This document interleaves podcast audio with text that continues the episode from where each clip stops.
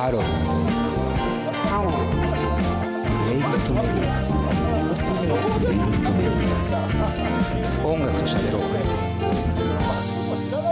レディオ DTM はい。というわけで、えージミ・ヘンドリックスでフォキシー・レディ、そしてレイジー・アゲンスト・マシーンでキリング・イン・ザ・ネーム、そしてザ・ホワイト・ストライプス、イキサンプをお送りしました。おいなんで最後だけなの最後にしかもちょっとだけなのよよく気づいたじゃん。バレるかバレないか、ギリバレる方向でやってみました。えー、パート3ねまず、うん、パート3ですね、こちら。はいえー、まずは、岩橋くん。はい。いえー、とりあえずざっくりどうでしたか？や、かっこよかったです。すごい。これは何？答えてた俺、その、はい。要望に。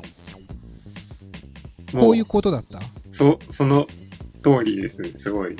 その通りでしたかはい。ああ、よかったです、えーというわけで今週は以上。ぐらいのでも説明不要感はありますよね。あのーまあ、えっ、と、まず地味編に関しては、えー、岩橋くんは聞いたことは？ちょっとだけです。え？君は？君はジミ・ヘンドリックスを？聞いたことがあるか？が好きなのに？好きですね。やっぱジミヘン説明しろよ。お前トリプルファイヤーが歌ってるだろう。君はジミ・ヘンドリックスを聞いたことがあるかって。聞く前と聞く後じゃ世界変わるからね。あの歌ではちゃんと。歌でもね。人間は2種類しかいないから。そう。ジミ・ヘンドリックスを聞いてるかそれともそれ以外かだよ。そりゃそうだよって。それ言い出したら全部そうだよ。全部そうだよ。あのー、地味編で言うと、例えばパープルヘイズとか、うんまあいろんな、なんだろうな、それそれみたいな曲はあるんですけど、僕なんかこのフォーキシーレディの、あの、なんていうのかな、荒々しさが好きなんですよね。最初の、ジャッジャッジャージャッジャッジャッジャージャッジャッジャッジャージャッジャッジュージュジュのところがね、すごい好きなの。で、これ大事なのは、やっぱギターかっこいい曲って、まずね、もちろん CD でもたくさんあるんですけど、やっぱライブを見るのが一番いいと思うんですよ。ライブ映像とかでいいっ。すよ。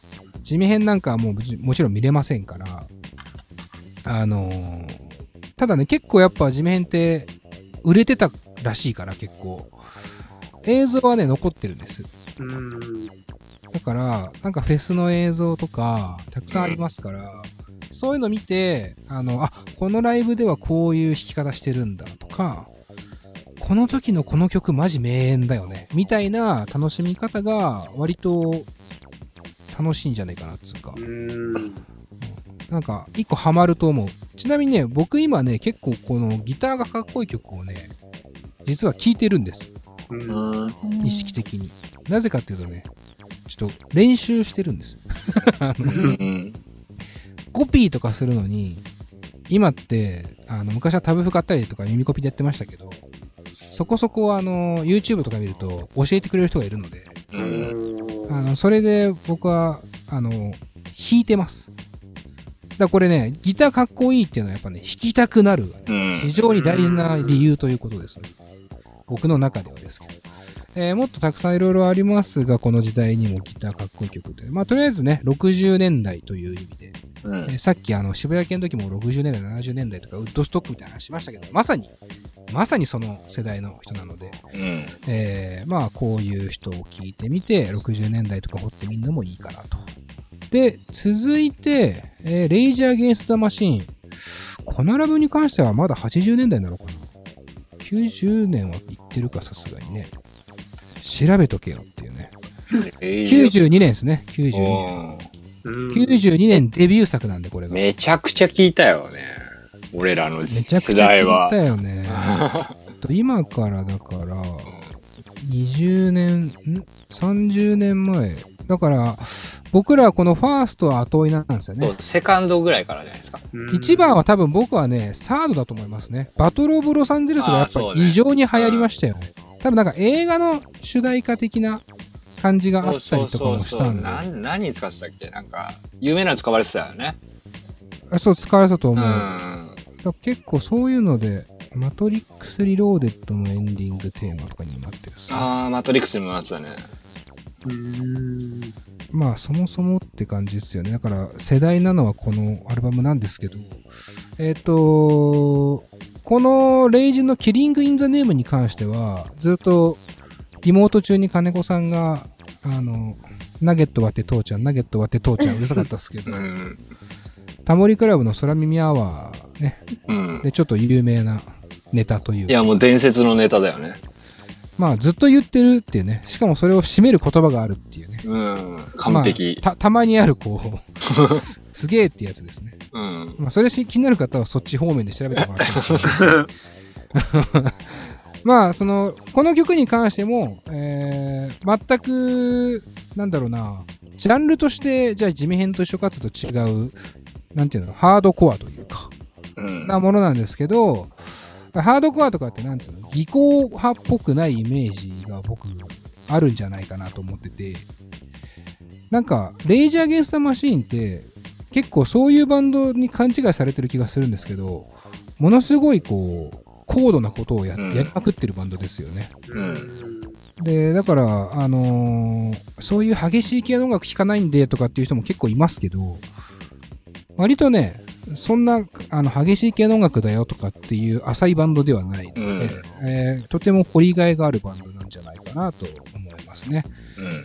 で、あ何よりですね、あの、2020年ね、えー再結成、うん。うん。えーということで、まあ、フジロックとかサマソニ来るんじゃんとか言われてましたけど、もはやフェスがないという。悲しい。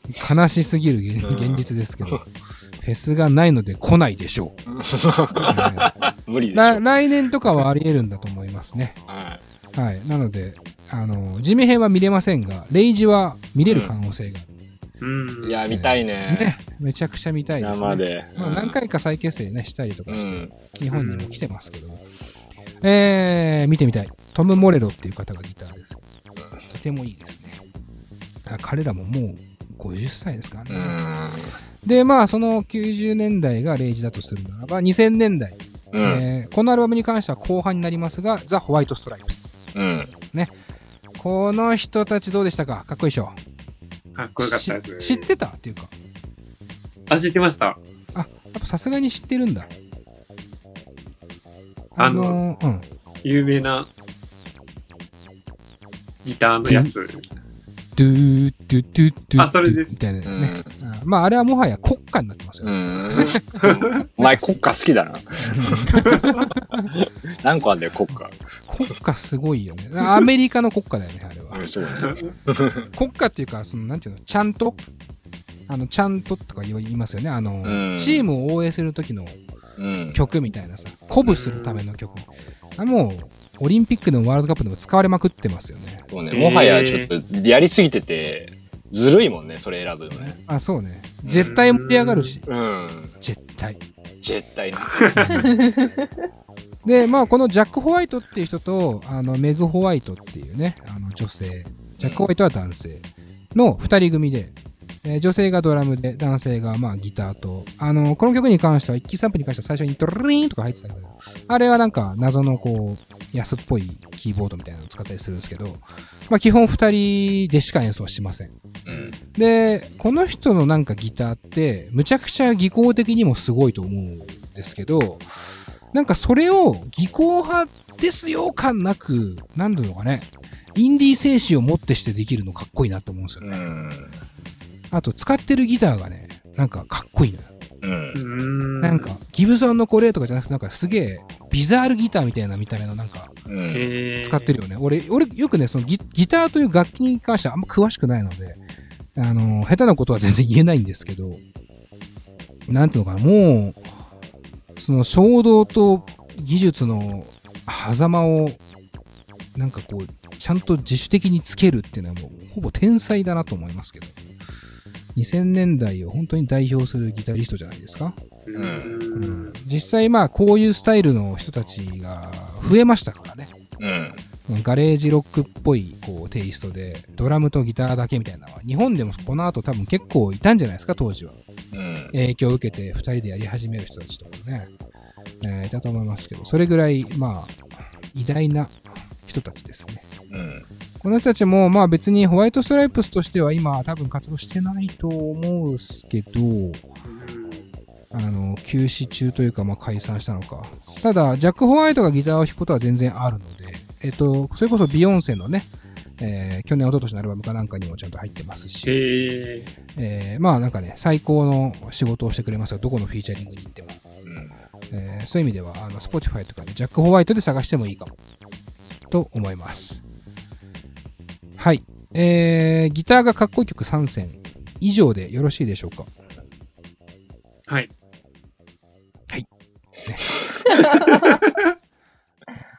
こんだけ汗かいた返しが、はいって。参考にしてくれや。はい。聞きます。うん。じゃあ、続いて、え最後ですね。何分撮ってんすか、本当に？もうね、俺のいるからって今思い出してますからね。えそうっすよね。撮っといて、週またぎますか。週またぐ必要まではないと思いますよ。あ、そうですか。うんじゃああっさり行こうか、あっさり。あっさり行きましょう。俺の結構あっさりしてるから。オッケー、じゃあ行きましょう。うん。えっと、結婚式の時に流すといい感じの名曲っていう。なんだこの、完全にあの、ラジオでメールですって言ったら嘘だろってやつですね。そうそうそう。これは絶対ディレクターが作っただろう。そうそうとりあえずもすごく適当に、そうわかりやすくこういうのみたいな。うん。っていう感じがしますね、非常に。結婚でもするんですか？うん。そういうわけじゃなくてないけど、あの、うんなんか、定番なやつで、でもなんか話聞いたらあれでしょ？なんか、配信日的にはいい感じなんでしょ？何が？まんちゅうは。ああ、私結婚式記念日なんです。うんあ、そうなの？27、水曜日？水曜日。5.27? えーそうですそれはめでたいのか？おめでたいですよ。めでたいのか？おめでたいです。めでたいの押し付けじゃない？大丈夫？押し付けかも。結婚押式記念日は大丈夫？押し付けじゃない？し付けかもしれない。結婚記念日はまだわかるけどな。あんま聞いたことない結婚式記念日。でもほら、あの、6月の花嫁って言うじゃないですか、よく。うんジューンブライドね。そうこれからだからそういう時期。まあ今年はどうかわかんないけど、まあ、なかなかね、リモート結婚式もあるじゃないですか。うん。まあ、そういう時にじゃあ流せばいいんじゃないみたいな。はいはいはい。いいんじゃないですか？うん。教えて。えー、OK です、OK です。じゃあ、とりあえず曲さっといっちゃおうかうん。いっちゃおういっちゃおう。な。うん。えーっと、1曲目が、 Flaming Lips で Race for the Prize。はい。え2曲目はキース・ジャレットで I Love You Porgy。うんえーそして、え3曲目トラビスで Flowers in the Window。うん。もう全部知ってるから、俺。それではプレイスの方はあ楽しみに聴いてほしいなと思います。解説はこの後で。はい。